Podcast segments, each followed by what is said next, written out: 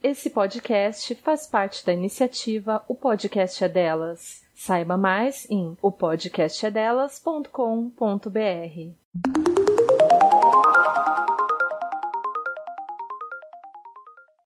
Gordofobia. Aversão a pessoas gordas que se efetiva pelo preconceito, intolerância ou pela exclusão dessas pessoas. Você acabou de escutar a definição para a palavra gordofobia, segundo o dicionário, também conhecido como tira-dúvidas ou tira-teimas.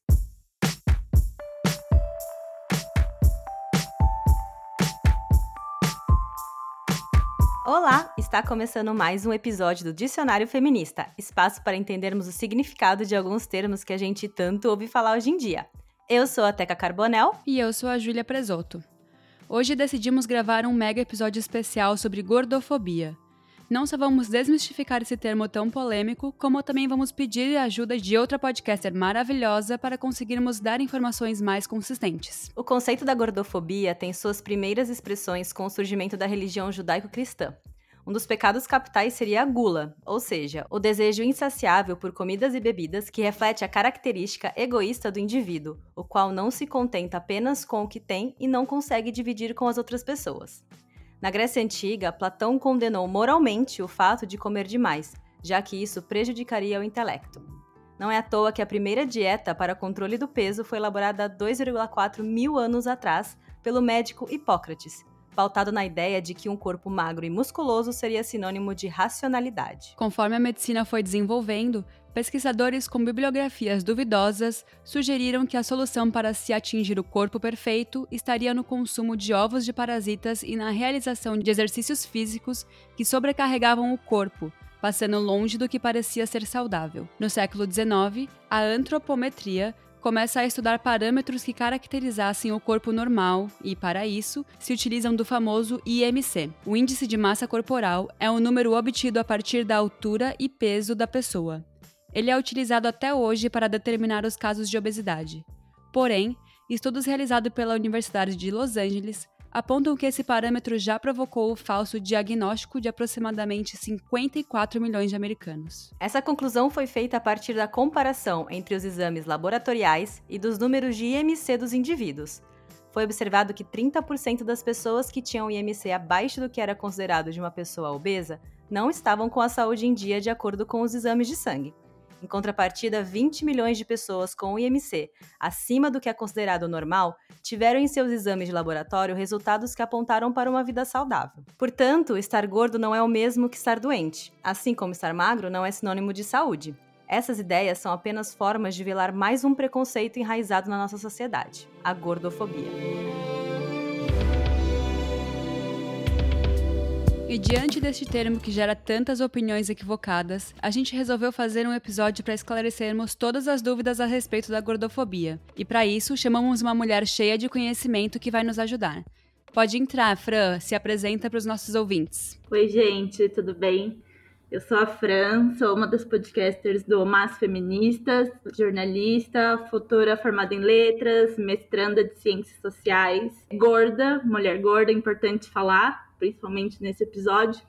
E eu espero que a gente tenha uma conversa bem legal que eu possa ajudar vocês. Fran, eu amei que você se, se apresentou já como uma mulher gorda. Porque tem gente que fala assim, ai, gorda, não vou falar que é gorda, né? Gorda é xingamento. Fala cheinha, ai, aquela lá que é fofinha, sabe? Por que que pra você não é um xingamento dizer que você é gorda? Eu acho que é muito parte de uma das das construções e desconstruções que eu tive que fazer na minha vida. Eu sou uma, eu fui uma criança gorda e isso para mim é muito relevante porque durante toda a adolescência, eu, enfim, outras amigas que geralmente nem eram gordas, a gente sempre ouve que tem algum problema para isso acontecer, porque isso é totalmente fora da curva. Então, ah, ou você tá doente, ou você não tá comendo bem, ou você não tá fazendo atividade física, mas é impossível que você aceite se colocar como uma pessoa gorda. Dentro de casa, minha mãe tem muita dificuldade. Então, às vezes, quando eu falo, ah, porque não sei o quê, eu, enquanto uma mulher gorda, ah, porque não sei o quê, eu sou gorda, ela ainda tem essa resistência. E eu acho que a gente aprende muito a se aceitar quando a gente aprende que isso é só uma característica. Eu fui uma criança gorda, eu fui uma adolescente gorda e eu sou uma mulher gorda. Então, se eu rebato isso a todo momento, ou se eu questiono isso a todo momento, significa que para mim ainda tem alguma coisa errada. E eu não tenho problema com isso. E, e, hoje é muito engraçado falar que eu não tenho, porque todo mundo tem, todo mundo ao meu redor, todas as minhas amigas ainda têm. Mas é uma característica minha, da mesma forma que eu sou uma mulher. Eu sou uma mulher gorda, é uma característica que me complementa. Nessa sua explicação, você falou sobre quando você era mais nova e tinha outras meninas que também eram chamadas de gordas e elas não eram gordas. E isso me lembrou um vídeo que eu assisti da da Alexandra Gurgel, do Alexandrismos, que ela compara a diferença entre pressão estética e gordofobia. E eu achei muito interessante, porque eu nunca tinha parado para pensar nisso, porque eu, como mulher, obviamente, eu, eu sofro, sofro, pressão estética, né? Todas as mulheres sofrem. Já falei aqui também que, no, do documentário da Taylor Swift, que ela sofria pressão estética para ser magra, sendo que ela é magérrima, né? E sempre me senti gorda e nunca fui gorda. Eu sempre tive só um, uma gordura embaixo do umbigo e meu corpo é grande, sabe? Eu nunca fui gorda. E aí, isso é a pressão estética. E a, e a Alexandra Gurgel explicou como que isso é diferente de gordofobia, porque a gordofobia, ela te impede de ir e vir, te, te impede de estar em espaços, né? Como que... Você pode explicar um pouco para quem nunca ouviu falar sobre esse termo, sobre como que a nossa sociedade não foi construída para as pessoas que são gordas, né? Eu acho que é muito melhor de a gente associar sabendo que todo mundo sofre pressão estética e nem todo mundo sofre gordofobia, mas todo mundo que sofre gordofobia também sofre pressão estética. Então, quando eu vim para São Paulo e a partir de um evento que tem aqui chamado Pop Plus, que eu não sei se vocês conhecem, é uma feira com diversas marcas autorais plus size. Foi a primeira vez que eu estive num espaço onde uma roupa não só serviu em mim, mas uma roupa ficou bem em mim. E não só uma roupa, assim, eu, eu nunca tinha experimentado tanta roupa em tão pouco tempo quanto naquele evento. E eu escrevi sobre isso até no meu Medium. Eu acho que quando a gente começa a pensar nessas questões básicas, é muito mais fácil de assimilar. Então, eu sofri gordofobia a minha vida inteira porque eu tinha roupas com as quais eu tinha que me conformar. Mas, ao contrário de várias outras meninas, enfim, e hoje acho que é muito mais fácil de a gente acompanhar que conseguem demonstrar o seu estilo, que conseguem demonstrar a sua profissão, enfim, que conseguem demonstrar todo um estilo de vida só através da forma que ela se veste, eu nunca tive isso.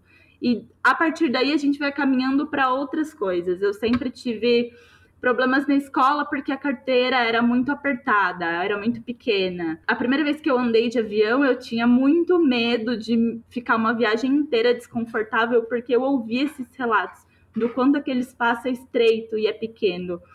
Eu sei que eu não vivi situações que mulheres que precisam de atendimento ou de um exame específico vivem, porque eu consigo ir numa clínica comum e fazer um exame, enquanto tem mulheres que não. Tem mulheres que precisam ir numa clínica veterinária porque os aparelhos não dão conta de atender aos corpos dela, mulheres e homens, né? Mas acho que de certa forma a gente acaba vendo mulheres expressando muito mais sobre isso. Então, quando a gente fala de gordofobia, a gente está realmente falando que existe todo um mundo, toda uma sociedade e um, um número infinito de pessoas que apontam o dedo de uma forma direta ou indireta para a gente e fala você não cabe aqui, você literalmente não cabe aqui, o seu corpo ele não é bem-vindo né, nesse espaço, ou, ou, na minha marca, ou enfim, para qualquer coisa nesse sentido.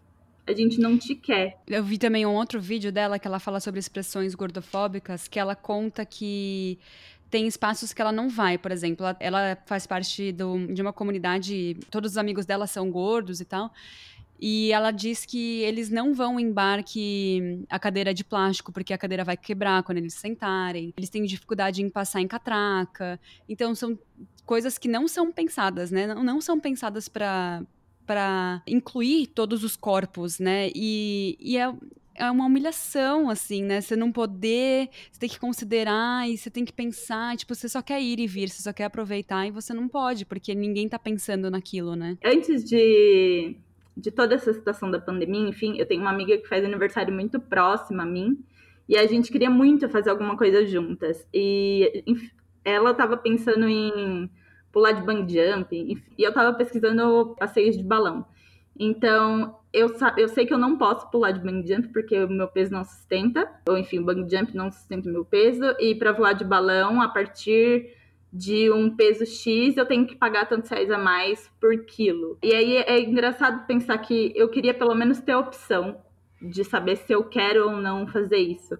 Assim como sim, eu queria pelo menos ter a opção de saber que eu posso ir em qualquer bar, que eu não vou ficar desconfortável se a hora que eu sentar eu sentir aquela, as perninhas da cadeira afrouxando um pouco mais. Isso é uma tem muito a ver com essa violência que você até falou, né, Fran, indireta e digamos silenciosa entre aspas, porque quando a gente fala de gordofobia ou qualquer outro tipo de preconceito, a gente automaticamente imagina violência verbal, física, algo que você consegue olhar e você consegue identificar muito facilmente. Mas essas coisas, essas nuances que, que tem no seu dia a dia que você está relatando aqui são coisas que a gente não repara se a gente não faz parte desse grupo que é excluído.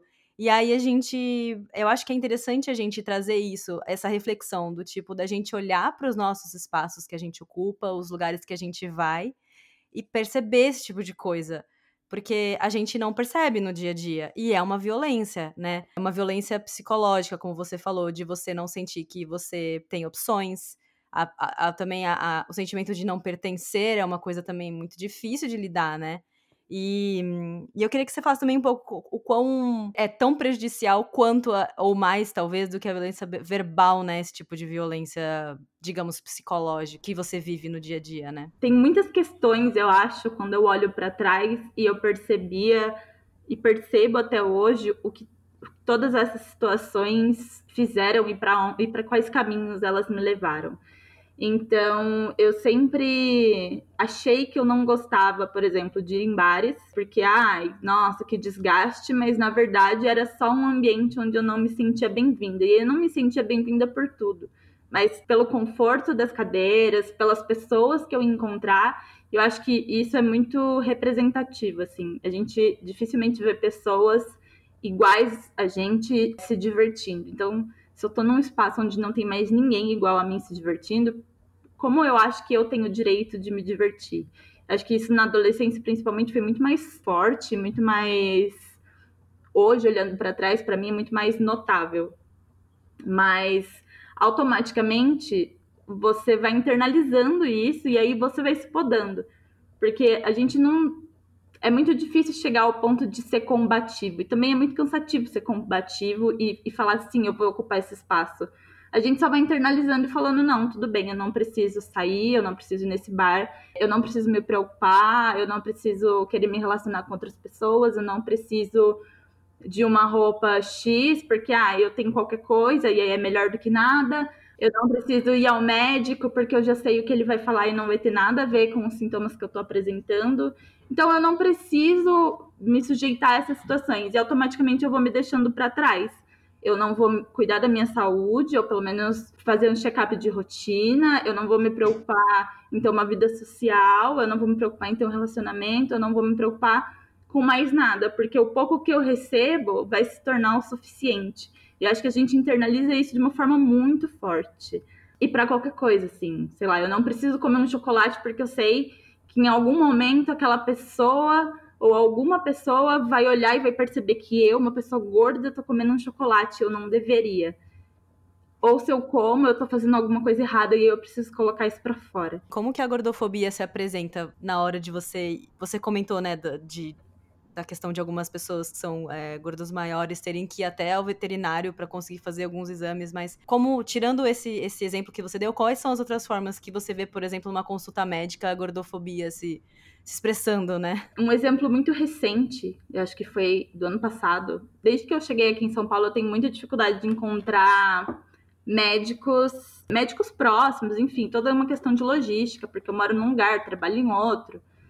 E aí eu encontrei um endócrino, eu tenho hipotireoidismo já faz alguns anos e eu sabia que eu precisava tratar aquilo porque para mim já estava muito desconfortável.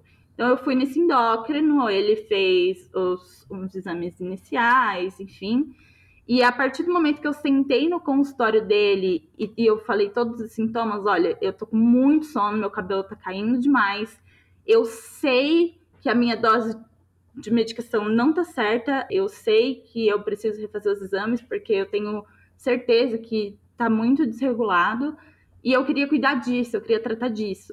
A primeira palavra, a primeira frase que ele me soltou foi: Bom, eu vou te deixar um encaminhamento para você passar na nutricionista aqui do, do consultório. E aí eu, a Franciele de agora soube rebater. Então a primeira resposta que eu dei foi: Não, eu não vou numa nutricionista porque eu não preciso de uma dieta, eu preciso cuidar do problema que eu estou te apresentando.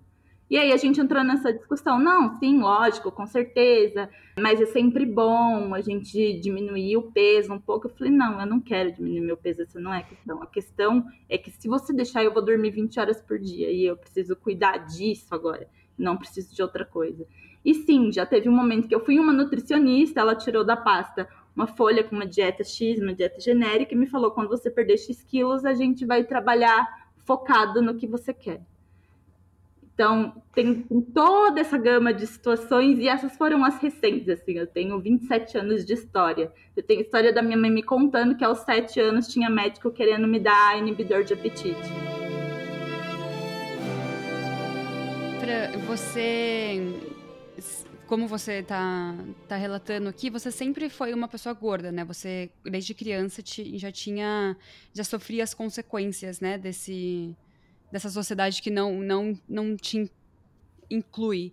E a partir de que momento que você falou assim, não, eu, eu sou gorda e tá tudo bem, eu não preciso ouvir o que vocês estão falando. Porque eu imagino que esse seja um movimento meio recente, né? Eu não, não consigo me lembrar de em 2007 ter algumas pessoas tão positivas em relação ao corpo delas como eu vejo hoje em dia. Como é que foi esse clique para você? Teve pequenas pílulas, sei lá, ao longo do tempo que me fizeram me apropriar mais desse assunto. Então, eu me lembro de quando eu fui pro Rio de Janeiro, eu fui pra praia e aí eu não tinha sequer pensado em levar um biquíni pra praia. Eu não tinha um biquíni em casa pra praia. E eu ganhei do meu namorado na época e ele falou: "Vai, se joga". É isso.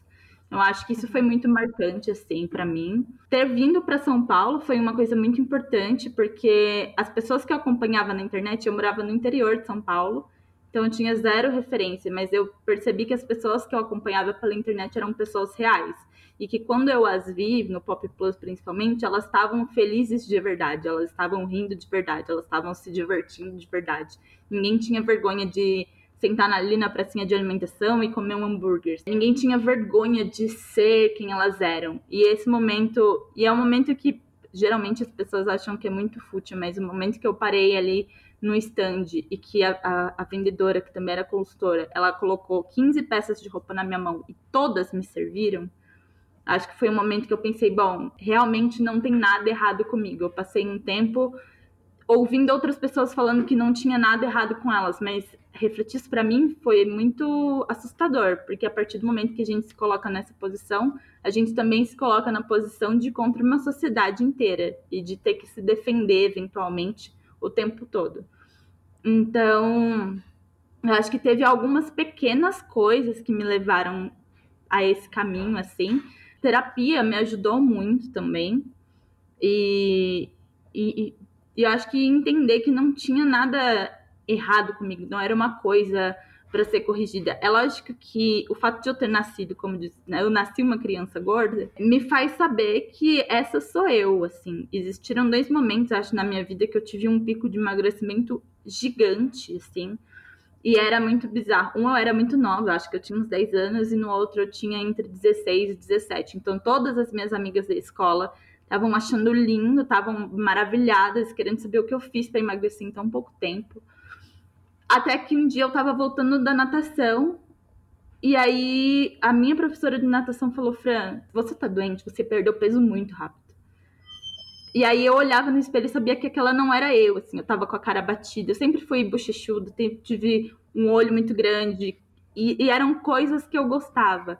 E quando eu percebi que realmente as pequenas coisas que eu gostava estavam esquisitas ou não estavam me deixando confortável, eu sabia que aquele corpo não era meu. Então eu não ia lutar para ter aquele corpo, embora eu não tivesse feito isso, mas eu não ia me esforçar para manter aquele corpo. Aquela não era eu e tudo bem eu, eu ter o corpo que eu sempre tive. Mas isso ainda é uma coisa que eu preciso repetir todos os dias, assim, é um exercício que eu preciso fazer todos os dias.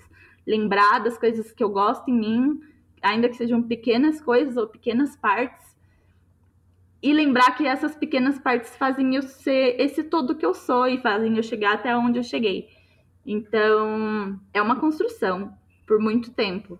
Mas acho que tiveram esses, esses pequenos, essas pequenas cenas que eu lembro, e lembro acho que com muito carinho por mim mesma, porque foram coisas bem importantes. É muito interessante a gente ver também como a gente olha pra gente com um olhar diferente, né? Se você tem uma, uma amiga que é gorda, você vai falar: Não, imagina, você tá ótima, você não precisa se preocupar. Só que quando a gente volta para o nosso próprio olhar, né, para o olhar em relação a nós mesmos, é isso que você falou, é uma construção eterna, né? Todo dia, né? Não é que você acorda todo dia falando, nossa, eu estou maravilhosa, mas tem dias que você acorda e você fala, eu não, não gosto desse corpo, eu tô olhando esse corpo aqui, eu não tô gostando. Então todo dia parece que é uma montanha russa, né, de tentar o tempo todo estar satisfeita com aquilo que você está vendo, porque ao nosso redor e eu digo isso como uma pessoa magra ainda, né? Ao nosso redor tudo está dizendo que não, que não está certo.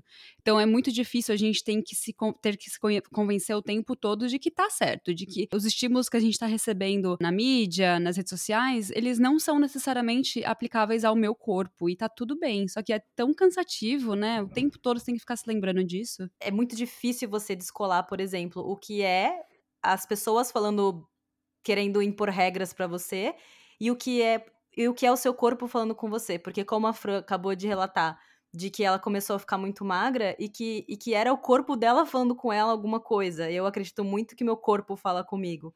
Então, até nos momentos em que eu acordo e não tô feliz com o meu corpo, o quanto isso é algo que veio de fora, com julgamentos e preconceitos, e o quanto isso disso é o meu corpo falando alguma coisa para mim, me dando algum sinal de que algo não está bem, que eu não tô bem de alguma forma, né? Eu acho que isso é muito. É uma batalha que é, um, é muito difícil e é muito difícil de separar e, e tá ficando cada vez pior, eu acho, com as, com as, com as redes sociais e com as blogueiras, enfim, ou outros influencers que que não não ajudam muito nesse sentido, né, Fran? Eu tenho, acho que ficado cada vez mais criteriosa pensando em quem e por que eu vou seguir assim. E eu gosto muito de ter referências para várias coisas, mas não necessariamente às vezes a pessoa cabe. Eu não sigo, eu gosto de, por exemplo, seguir Instagram sobre gastronomia, mas eu não sigo Instagram sobre o que fulana come. E aí eu tenho algumas críticas muito particulares sobre isso, mas é, é muito é uma luta constante, sim, para a gente entender que referências a gente quer ter e que referência a gente quer ser também. Eu lembro que antes de vir para São Paulo, uma amiga me mostrou um desenho que ela tinha achado no Pinterest, que era uma menininha pelada, gordinha, com os cabelos que eram preenchidos com um desenho do universo. E aí ela falou: Acho que você deveria tatuar. E eu tatuei, eu mudei um pouco o desenho, coloquei algumas referências que fossem mais parecidas comigo, mas eu tatuei. E aí toda vez que alguém me pergunta, ah, o que é essa tatuagem, eu falo: Sou eu. Essa é, essa é a minha representação de mim mesma, porque é a minha forma de me lembrar quem eu sou o tempo todo.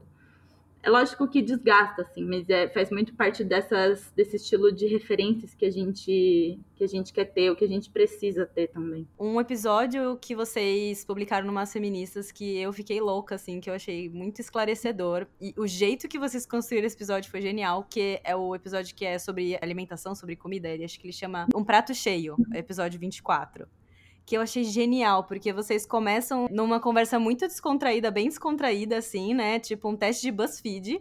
E aí vocês vão indo, indo e trazendo coisas sobre a alimentação, sobre comida, que eu acho que tem muito a ver com isso, né? Com, com fala diretamente com o nosso tema de hoje, né? Com a questão da alimentação. A alimentação, ela tem um... A, a comida, né? Ela tem um significado social grande pra gente. Tem uma construção em cima da, da, da comida na nossa sociedade no sentido da, da questão do homem comer primeiro. Eu já ouvi várias pessoas falando que, por exemplo, quando, quando era menor, por exemplo, a galera que nasceu nos anos 70, 80, dizendo que era comum ver a mãe servindo a, o bife para o pai e o resto das crianças e a mãe comiam frango ou ovo, sabe? porque tem uma questão com a comida que é te, fala muito sobre a forma como a nossa sociedade se formou né? E eu queria só que você comentasse um pouco, eu sou apaixonada por esse episódio. ah, eu gosto muito dele. Eu tenho muitas questões com comida. Eu sempre fui a criança que comia mal. E aí, enfim, eu tenho, tenho todo um histórico sobre isso, né? Tenho histórico de quando eu era adolescente, eu realmente não queria comer porque eu achava que isso teria algum impacto no meu corpo. Mas eu sempre fui a, eu, aliás, eu fui a criança que comia qualquer coisa pra pré-adolescente e adolescente que comia muito mal. E eu não comia mal porque, ah, eu só comia, sei lá, hambúrguer e pizza. Eu lembro de uma vez, eu sempre fiz tratamento para asma, então eu lembro de uma vez de meu médico falando, ah, mas você precisa comer, não sei o que, você tá anêmica, blá, blá, blá, blá, Não adianta comer só hambúrguer. Eu virei pra ele e falei, eu não como hambúrguer. Ah, é só pizza, eu não como pizza. Então, até, até essas coisas que são muito comuns para mim sempre foi, foi muito difícil introduzir no meu dia a dia. Mas eu eu acho que eu sempre tive, sim, essa resistência com a alimentação, porque sempre me lembrava essa, essa parte errada de que eu vou engordar ainda mais, eu não posso engordar ainda mais, não importa o que eu como. Então, tem algumas questões muito difíceis, assim, para mim. Agora, e é engraçado porque minha mãe come de tudo, minha mãe sempre foi a pessoa que ia na feira, meu pai também sempre se alimentou muito bem, não era uma questão dentro de casa. E dentro de casa, essa era a única questão sobre o fato de eu ser gorda que não era apontada para mim, justamente porque eles viam que eu não comia nada. Mas aos poucos eu acho que eu, que eu tenho começado a melhorar isso. Então eu consigo ir num, num sacolão, no mercado, numa feira, e escolher uma variedade de frutas muito maior para seja, seja fazer vitamina, seja para fazer suco, seja para comer a própria fruta, sem achar que eu estou desperdiçando meu dinheiro ou sem achar que aquilo vai ser prejudicial, ou enfim. E tendo alternativas também para momentos que eu estou muito ansiosa ou que eu, que eu preciso buscar alguma coisa para satisfazer isso, porque eu acho que episódios de ansiedade, compulsão também estão muito relacionados à forma que a gente se alimenta.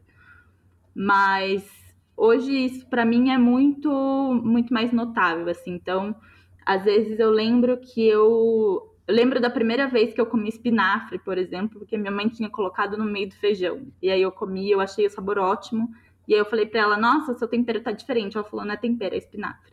E aí eu re reproduzi isso em casa por exemplo. Agora eu tenho buscado outras formas de alimentação porque eu eu não tenho a pretensão de virar vegano ou vegetariano um dia, pelo menos por enquanto, mas eu quero saber que eu tenho um leque maior de, de alimentos disponíveis.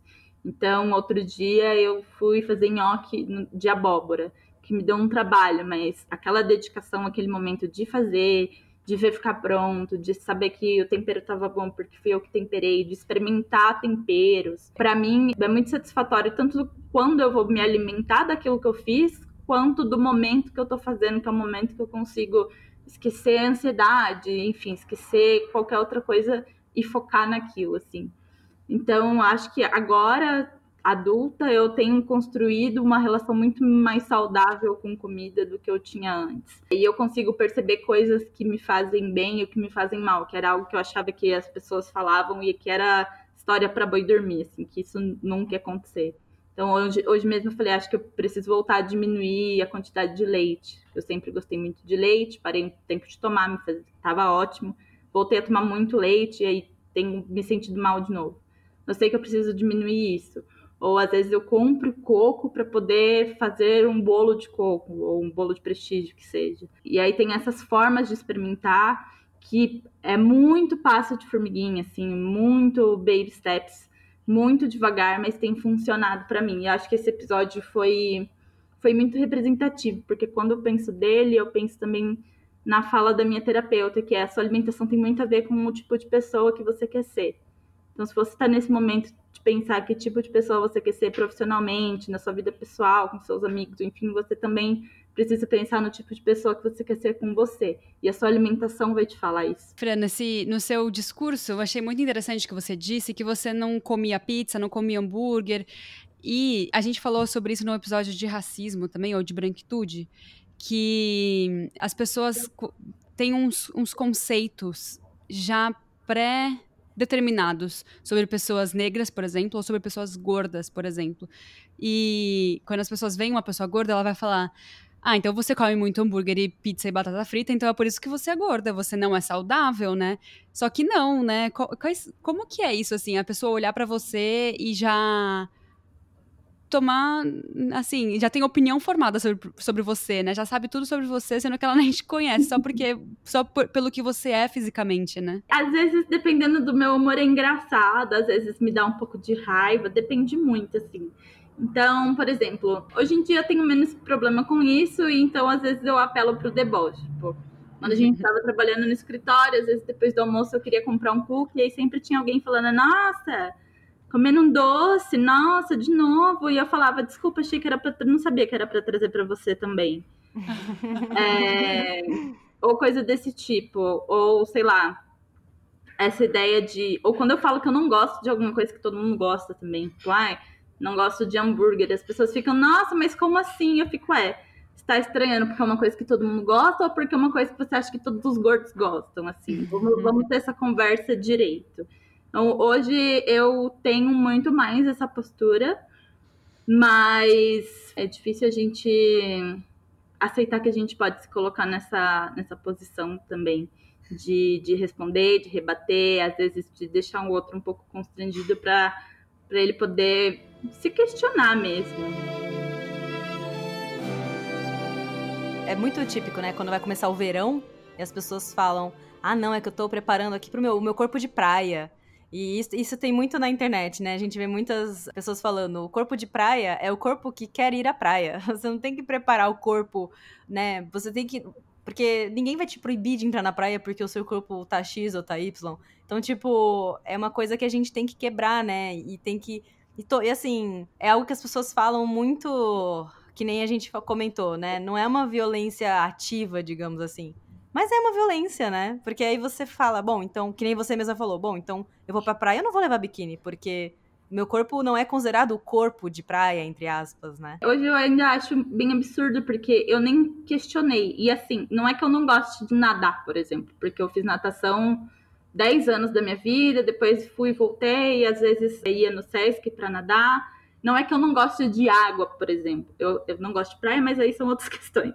é, mas eu fui para o Rio de Janeiro com a pessoa que no momento era meu namorado, hoje é meu marido, e aí eu, eu nem cogitei, assim, não passou pela minha cabeça. Fui e não tava aquele calor insuportável, tava num clima excelente para ficar ali, para poder molhar o pé, molhar a perna, que seja. E eu não cogitei, eu, não, eu nem pensei nessa ideia, nem passou pela cabeça. Mas, ao mesmo tempo, eu sou essa pessoa que fez natação por oito anos, que eu não tinha problema de colocar um maiô, entrar na piscina e depois ir para um, um banheiro, para um vestiário e ficar pelada na frente de, sei lá, 10, 15 outras mulheres, porque eu estava me trocando. Então as coisas não se encaixavam dentro da minha cabeça. Eu lembro que bem mais nova eu escrevi para um blog de uma menina que eu conversava um texto que era isso: para que ficar gostosa para o verão se o verão nem liga?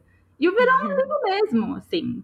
E, as pessoas que ligam, bom, aí elas que lidem com as frustrações delas, porque não é justo que eu tenha que viver e, e resolver as frustrações das outras pessoas. Você falou tudo, porque eu li um, uma, um post, né, também sobre essa questão do corpo de praia, que a menina falava exatamente isso. Ela falava assim: se você passou, sei lá, o inverno todo, o ano todo, não sei, se preparando para aquele momento que para você ir para praia com o corpo sequinho, magrinho, então não venha cobrar isso de mim, sabe? Eu, eu passei o meu ano tranquila, fazendo as minhas coisas normais, e o meu corpo vai à praia também. Todos, todos os corpos vão à praia. E você não pode querer cobrar de mim uma coisa que você tomou para si, uma responsabilidade que você tomou para si né? E eu acho que tem muita exatamente isso que você falou, é uma coisa que as pessoas misturam muito facilmente, né? Eu lembro que, nossa, quando a gente começou a falar de casamento, principalmente, eu nunca quis um casamento tradicional e tal, mas teve uma época que eu queria fazer e desculpa todo mundo que vai me julgar por eu gostar de Friends, mas teve uma época que eu queria fazer aquela cena de sair experimentando vestido de noiva e é isso. E aqui eu moro, aqui em São Paulo, eu moro muito perto da Rua das Noivas, né? Então fui ver como era, como funcionava. E aí, e eu lembro de entrar em lojas onde as vendedoras falavam: a gente não tem pro seu tamanho, seu tamanho só mandando fazer. E aí é muito mais caro. E aí não sei o quê. E falavam assim na lata.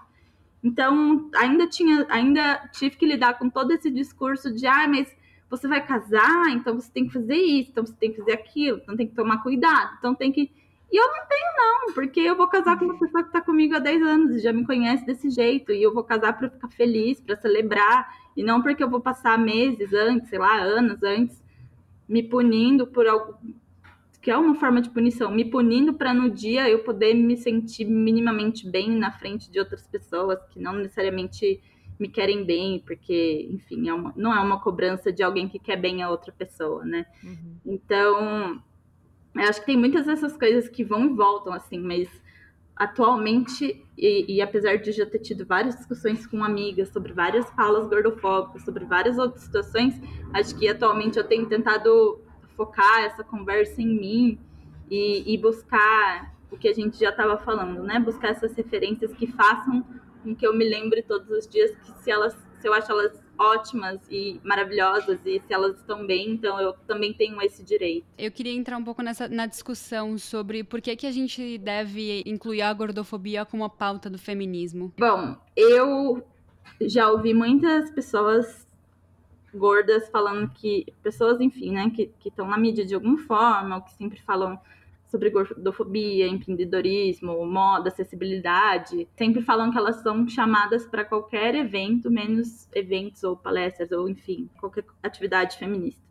E aí eu acho que isso para mim é uma questão muito grande, porque se a gente fala de um feminismo que é um feminismo que precisa incluir todas as mulheres e que precisa combater o capitalismo. Então, ele vai precisar sim combater uma indústria de uma beleza que não existe, uma indústria milionária de dietas e medicações. Se a gente fala de um feminismo que ele busca acessibilidade e ele incentiva que as pessoas tenham os seus direitos e direitos a ocupar espaços, então o meu feminismo é um feminismo que precisa falar de gordofobia. Mas na prática é, é, muito, é muito difícil, sim, a gente ver isso. Eu não conheço, e sendo muito sincera, eu não conheço muitos espaços feministas que abordem essa pauta, ou muitos espaços de diversidade que abordem a pauta da luta contra a gordofobia. E aí são, são vácuos que eu acho que a gente precisa ocupar de alguma forma também.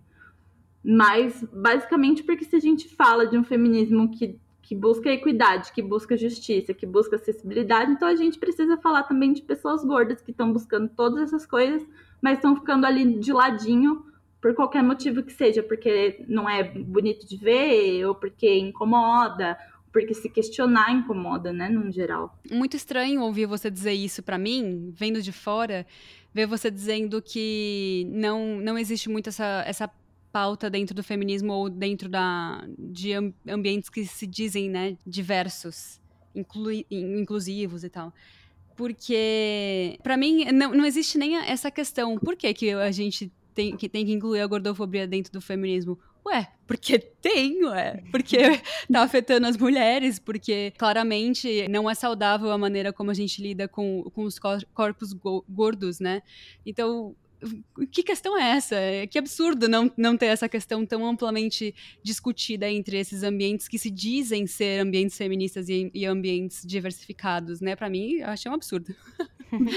Também a questão da da gente saber que as repressões sociais recaem sobre as mulheres de forma triplicada. Então, por exemplo, a questão da gordofobia, tem homens que, que sofrem gordofobia? Tem. Só que as mulheres sofrem muito mais, desde sempre, né? A gente vê, assim, a questão da, da, da, da indústria da moda, as questões da televisão dos anos 90, você não vê pessoas gordas na televisão, mulheres, então, nem pensar, porque, queira ou não, a gente tinha o Faustão nos anos 90, né? Mas eu não consigo me lembrar de alguma apresentadora feminina, se vocês lembrarem, alguma apresentadora feminina que era gorda. E por isso que é, é claro, é óbvio, como a Ju falou, é óbvio que isso tem que ser incluído na, na pauta do feminismo. Até em, questão de relacionamento, assim, a gente vê muita mulher magra em relacionamento, em relacionamento com homens gordos, né? E o contrário é mais difícil de se ver, né? Como se o, o corpo do homem gordo não, não caísse nessa lente, né? De ele não é bonito. Porque é um, é um homem e tá tudo bem, homem é assim mesmo, tanto faz. Só que para mulher gorda já, já é uma outra pressão e é, até difícil de. Eu imagino, né? Até difícil de você se colocar num relacionamento, eu, eu, vejo muita mais pautas sobre, sobre racismo e como é difícil para a mulher negra ou para o homem negro estar dentro de um relacionamento que não seja com uma pessoa negra, porque eles não, não têm a mesma realidade, né? Eles vão não vão ter as mesmas discussões, os mesmos questionamentos. E eu acredito que pode ser também uma questão que influencie nos relacionamentos de uma mulher gorda, por exemplo. O que, que você acha, Fran? Tô errada? Pode falar se eu tiver. Não tá. Eu acho que tem, só um pouquinho antes do que você falou sobre mulheres magras se relacionando com homens gordos, eu acho que primeiro tem também a questão de que para a mulher é ensinado a aceitar tudo, né? Então, você precisa aceitar o homem, não importa o que, assim, não importa como ele seja, não importa o que ele faça. E, e sim, você tem que aceitar o homem gordo mesmo, mas acho que tem todas essas variáveis que não são as mesmas cobranças. Mas talvez você sofra a cobrança de que você não pode ficar igual a esse cara com quem você se relaciona. Eu tenho questões que eu já discuti muito com meu companheiro e não, eu nunca tive nenhum problema, nenhum, nenhuma questão, nenhuma dúvida da parte dele sobre por que ele tá comigo. Mas quando a gente vê círculos de amigos, por exemplo, ele não tem amigos que se relacionam com mulheres gordas. Eu nunca conheci nenhuma menina desses círculos de amigos que fosse uma menina gorda ou que não não reproduzisse esse mesmo discurso de dieta ou então de ser a menina fofinha, boazinha, queridinha, enfim, que eu acho que também tá, é muito relacionado a esse padrão de feminilidade, né? Mas eu tenho muitas amigas que que sim, que elas têm muito problema, ou então aqueles relacionamentos que são escondidos, porque a mulher gorda, ela tem ela precisa lidar com um estereótipo diferente do homem gordo. O homem gordo é o cara que é engraçadão, que é amigo, que não sei o quê. E a mulher gorda é a mulher nojenta, a mulher que tem sorte de um, de um cara, e aí falando de uma perspectiva heteronormativa, mas ela tem sorte de um cara que olhe para ela, né? Porque também não é colocado uma mulher gorda como bissexual ou lésbica, enfim. Ainda são outras questões mais profundas. Mas ela tem sorte de um cara que olha para ela, então ela precisa seguir as regras do jogo. Ela não pode querer que o cara assuma ou que o cara demonstre carinho, ou que o cara demonstre que tá com ela de alguma forma, ou ela precisa ficar satisfeita com, com as migalhas que ela recebe.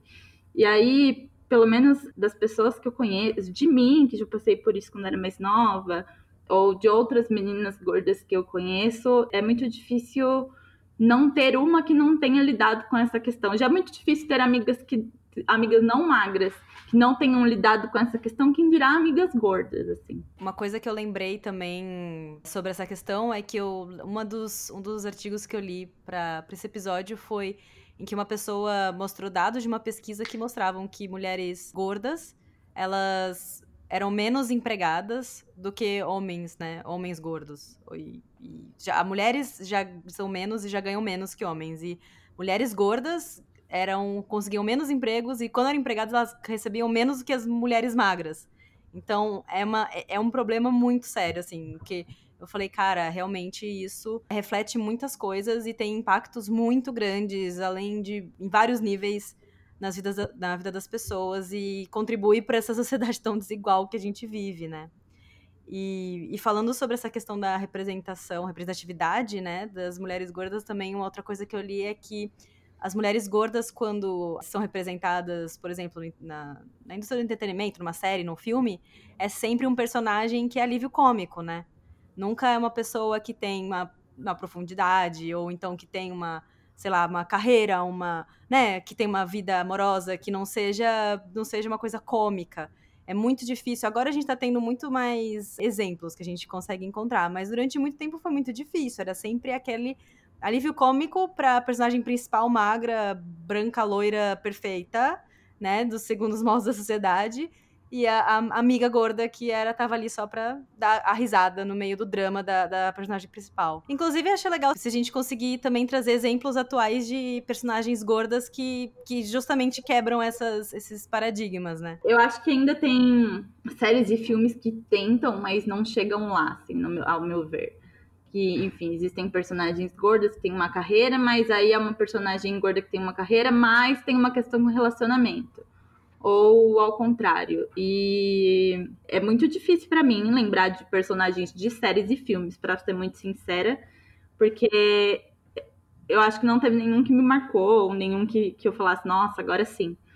Mas sim, esse, esse estereótipo ainda acho que é o vigente, assim, a, a gorda que é o alívio cômico, a gorda que é atrapalhada, ou então a gorda que aí passou por uma transformação e ficou bem, e ficou bonita, e aí conseguiu tem um relacionamento com um cara que é o, padrão de beleza do deus grego também de filmes. Os exemplos bons que eu conheço e que eu vou lembrar de imediato para mim são de livros, assim. Tem o Amor Plus Size da Larissa Striani, que é o livro que eu queria muito ter lido quando eu era adolescente, assim, a história é ótima.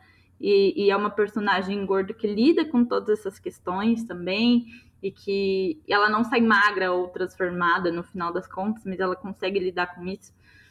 E o Céu Sem Estrelas, que é uma personagem que é da Iris Figueiredo, que é uma personagem gorda, também tem que lidar com as questões sobre ser gorda e outras questões de saúde mental, assim. Então, eu acho que as coisas se cruzam muito bem e são os melhores exemplos de ficção que eu tenho. Eu não vejo muito filme, então eu não, não vou conseguir trazer exemplos disso e, e séries eu acho que eu tenho uma dificuldade também, justamente por não ter encontrado algo que eu falei, eu queria ter consumido isso quando era mais nova, ou isso realmente me representa.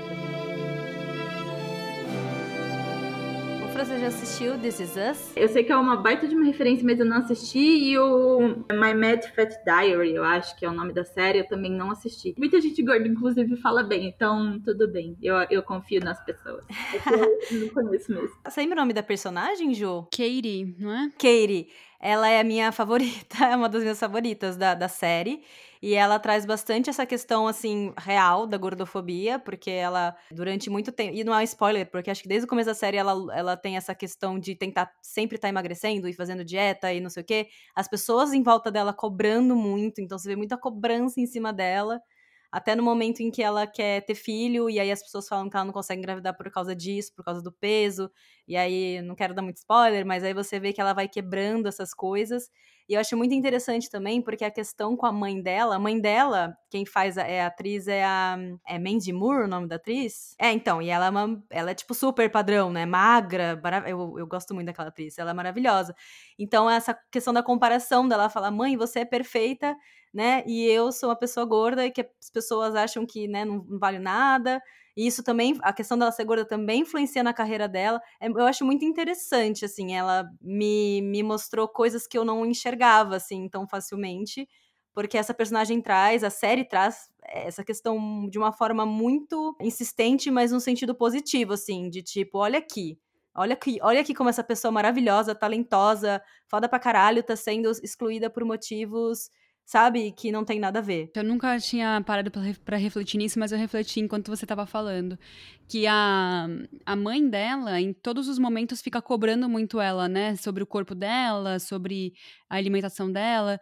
E o pai dela não. O pai dela fica falando que ela é linda o tempo todo é. e que tá tudo é. bem. E ela realmente é muito linda, né? Quando ela era adolescente, ela era impecável de linda.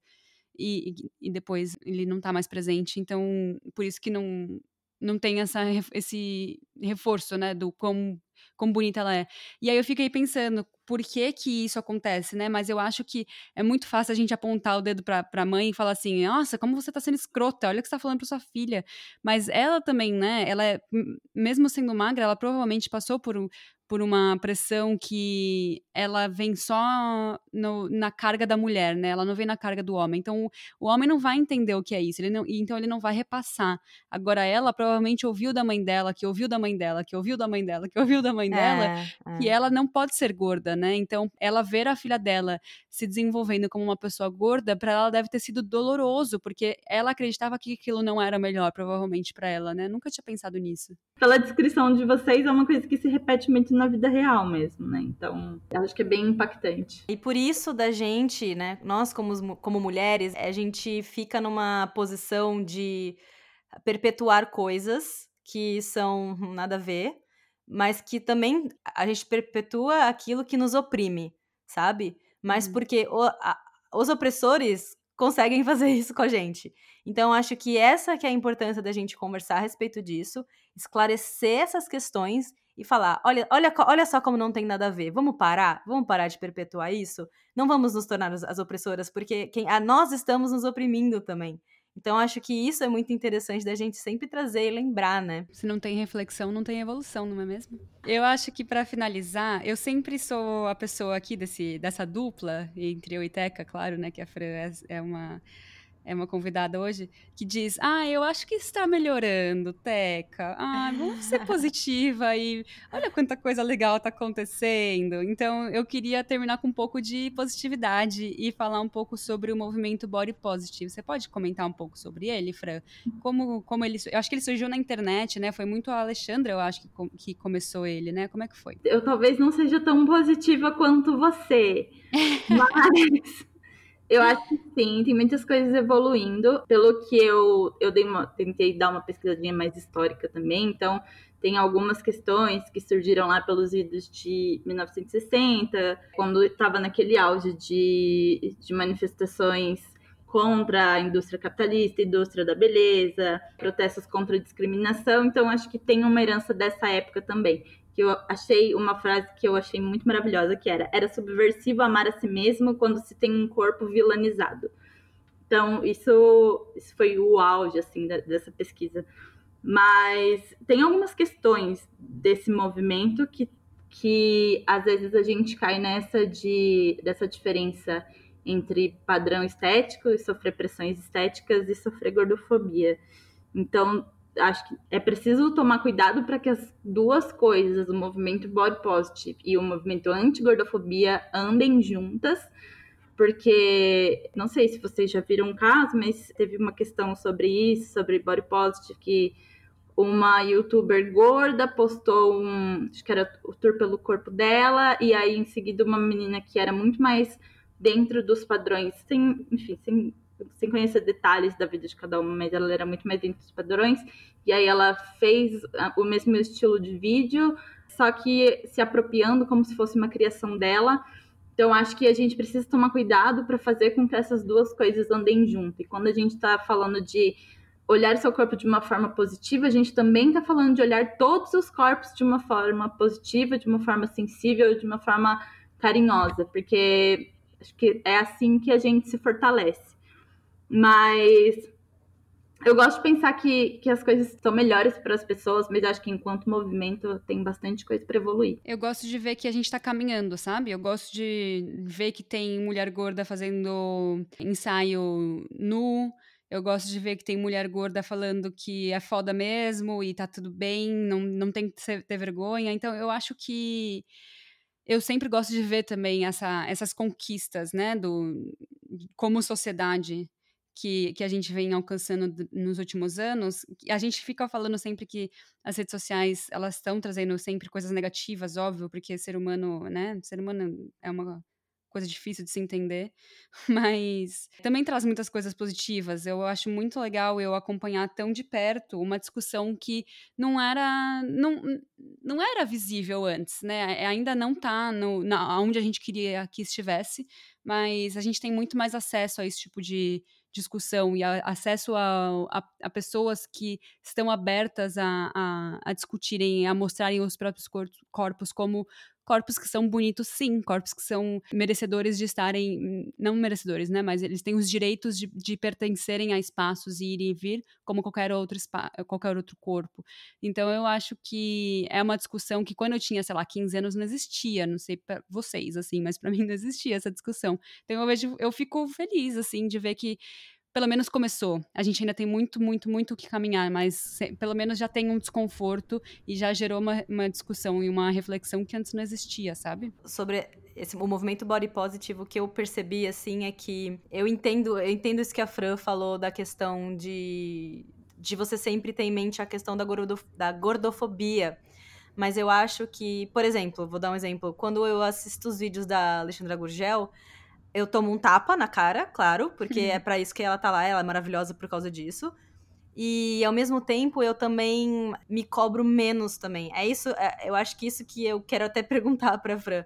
Se o movimento body positive, ele tem que andar lado a lado com a gordofobia, mas ele é para todas? Eu acho que ele tem que ser, né? O, se o objetivo não for ser para todas porque todos os corpos precisam de um olhar positivo sobre si, então acho que, que perde o propósito. E aí eu acho que tem muita gente boa envolvida em, em discussões que fazem com que ele seja para todas. Mas é muito parte da luta também. Estavam falando do, de, enfim, pessoas gordas fazendo ensaio nu. Tem uma fotógrafa que eu sigo, que o Instagram acho que é Olhar de Paulina que é maravilhoso, assim. É uma das coisas que mais me impactam positivamente quando eu, eu olho meu corpo no espelho, quando eu penso em, em, olhar meu corpo num vídeo praticando esporte, quando eu penso em, sei lá, usar uma lingerie que seja, ou quando eu penso só em, em caminhar na praia, caminhar na rua, ou, ou, fazer qualquer coisa e me apropriar do corpo que eu tenho. Mas acho que são coisas que ajudam que, que a construção desse movimento seja para todos os corpos. Bom, gente, agora chegou aquele momento das notas de rodapé, onde a gente vai retomar algumas referências que a gente trouxe ao longo da, da nossa conversa e vai trazer novas referências sobre o tema de hoje, que é a gordofobia. Eu mencionei durante o episódio dois vídeos da Alexandra Gurgel, do canal Alexandrismos, que é um é sobre expressões gordofóbicas, que ela acaba, ela começa super calminha falando sobre expressões e de repente ela tá tipo, ah, cheia de raiva. é muito legal. Parece a gente, né? Às vezes o podcast. É. e também falei, mencionei, eu não me lembro o nome do o título do vídeo agora, mas é um, é um vídeo que ela compara pressão estética com gordofobia, que foi assim, abriu minha mente de uma maneira que eu não tinha aberto sobre essa discussão, eu não, não nunca tinha entrado tão, tão a fundo assim nessa discussão, então achei muito interessante. E duas coisas que eu não mencionei ainda foi o filme Dumpling, que é com a Jennifer Aniston e com a Danielle MacDonald. É muito legal porque ele é bem água com açúcar, sabe aquele filme que você assiste fazendo a unha, assim? Ai, adoro. E ele é bem adolescente. E eu achei legal por ser adolescente, por ser um filme tão assim fácil de você assistir e ver que tem uma representatividade nascendo aí para meninas que são adolescentes hoje em dia. Na minha época, jamais que eu ia ver um filme que uma menina era gorda e, e discutia com a mãe dela sobre isso de uma maneira positiva, sabe? Muito interessante. E o outro é uma série da Hulu, Hulu, H-U-L-U, não sei como é que fala isso aí, chama Shrill, é S-H-R-I-L-L. Ela é bem um drama adulto, assim, sobre uma mulher que é jornalista, ela é gorda também.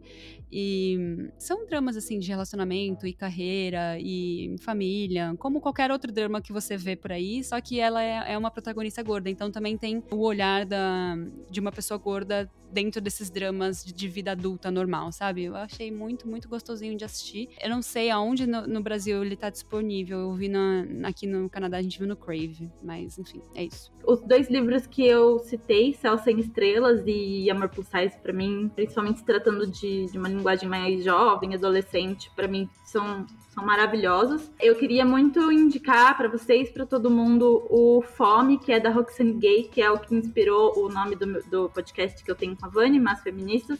Ela fala muito de uma, de uma perspectiva muito pessoal, então toda a relação com o corpo, a relação com a alimentação, com sexualidade, enfim, ela é, é maravilhosa. Eu queria dar um beijo nessa mulher. E a gente se aprofunda um pouco mais sobre todas essas relações de pressão estética, sobre toda uma indústria, a indústria da, da beleza, indústria de dieta, enfim, que é o mito da beleza da Naomi Wolf, que a gente fez um, um diário de leitura também. Mas ele, para mim, é, é, fenomenal. Assim, eu li quando eu estava no ensino médio, eu reli de novo para o diário de leitura e, e não perde, sabe? Então, a qualquer momento que você lê e relê, você vai ter informações que você vai pensar, putz, faz muito sentido, é isso, dá, dá pra gente encaixar para qualquer situação. As minhas indicações iam ser o canal da, da Alexandra Gurgel, que a Ju já falou. Mas eu ia indicar ela para não indicar a Maíra Medeiros, que a gente já indicou tantas vezes em tantos outros podcasts. Ah, mas... e agora falou, vai ter que colocar ela lá de, de menção também. Menção honrosa.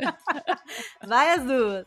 E hum, aí também vou indicar os episódios do, do Mas Feministas. Elas têm um episódio sobre gordofobia e o prato cheio. É muito. Os dois são muito bons, recomendo muito. Inclusive, Fran, eu escutei ontem. Foi ontem? Acho que foi ontem. Ou anteontem. Eu tava escutando um sobre culpa que vocês fizeram. Não tem nada a ver com gordofobia, mas vocês fizeram sobre culpa que caiu uma ficha dentro de mim que eu tava assim, chorando no ônibus, sabe? Nesse nível. Hum. Obrigada por fazer esse bem pro mundo.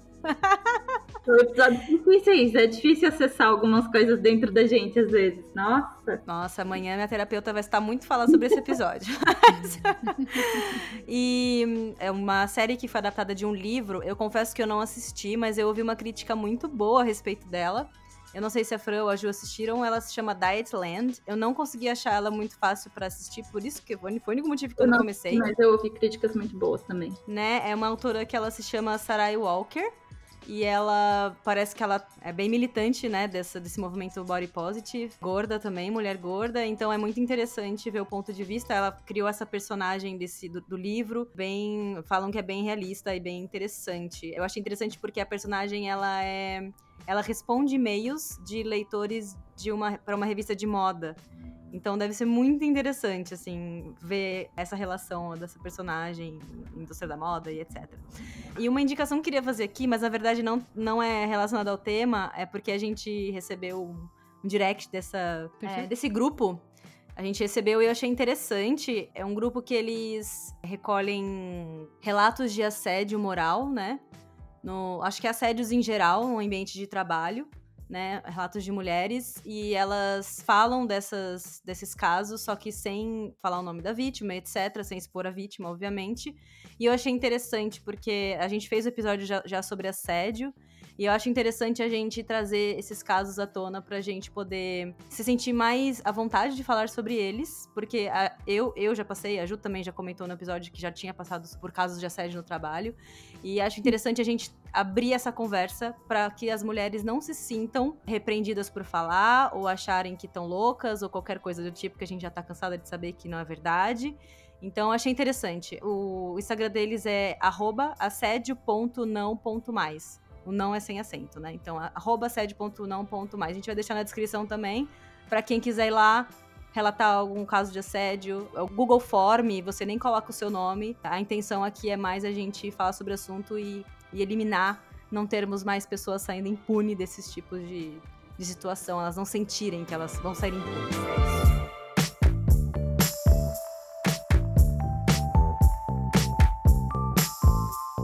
Acho que depois dessa conversa já dá pra olhar para os nossos corpos de uma forma diferente, né? Se você conhece alguém que ainda acha que só pode ir à praia quem tem o corpo de verão, então já compartilha esse podcast para essa pessoa parar de passar vergonha. E se você pensou em algum outro tema que gostaria que a gente falasse aqui no podcast, pode mandar lá no Instagram, arroba Dicionário Feminista no e-mail dicionariofeministapodcast.gmail.com ou nos comentários no canal Dicionário Feminista se você estiver escutando pelo YouTube. A gente vai ficar mega feliz de ouvir por lá suas sugestões, críticas e histórias. A gente também quer agradecer muito, muito essa querida que a gente é fã faz tempo e topou conversar com a gente hoje. Também falar que o Márcio Feminista tem 29 episódios lá no Spotify e, várias outras plataformas. Elas são, eu sinto que vocês são vizinhas de condomínio nosso, porque a gente também faz parte da rede podcast delas, assim como o podcast Mas Feministas.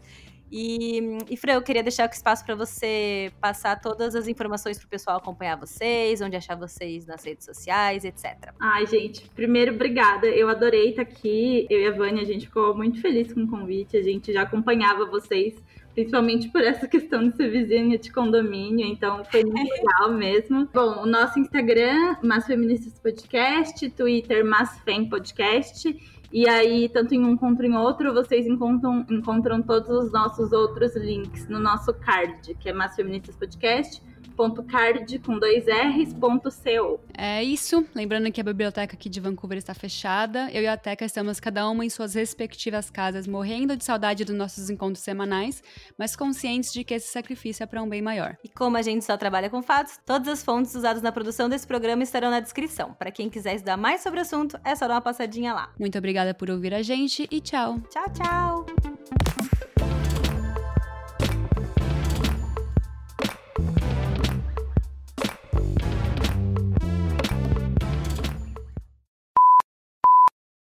Você ouviu um programa participante da rede Podcast é Delas, uma iniciativa que fornece toda a infraestrutura necessária para mulheres hospedarem e publicarem os seus podcasts. Para fazer parte, entre em contato conosco através do site opodcastadelas.com.br ou através das nossas redes sociais, como arroba o podcast é delas.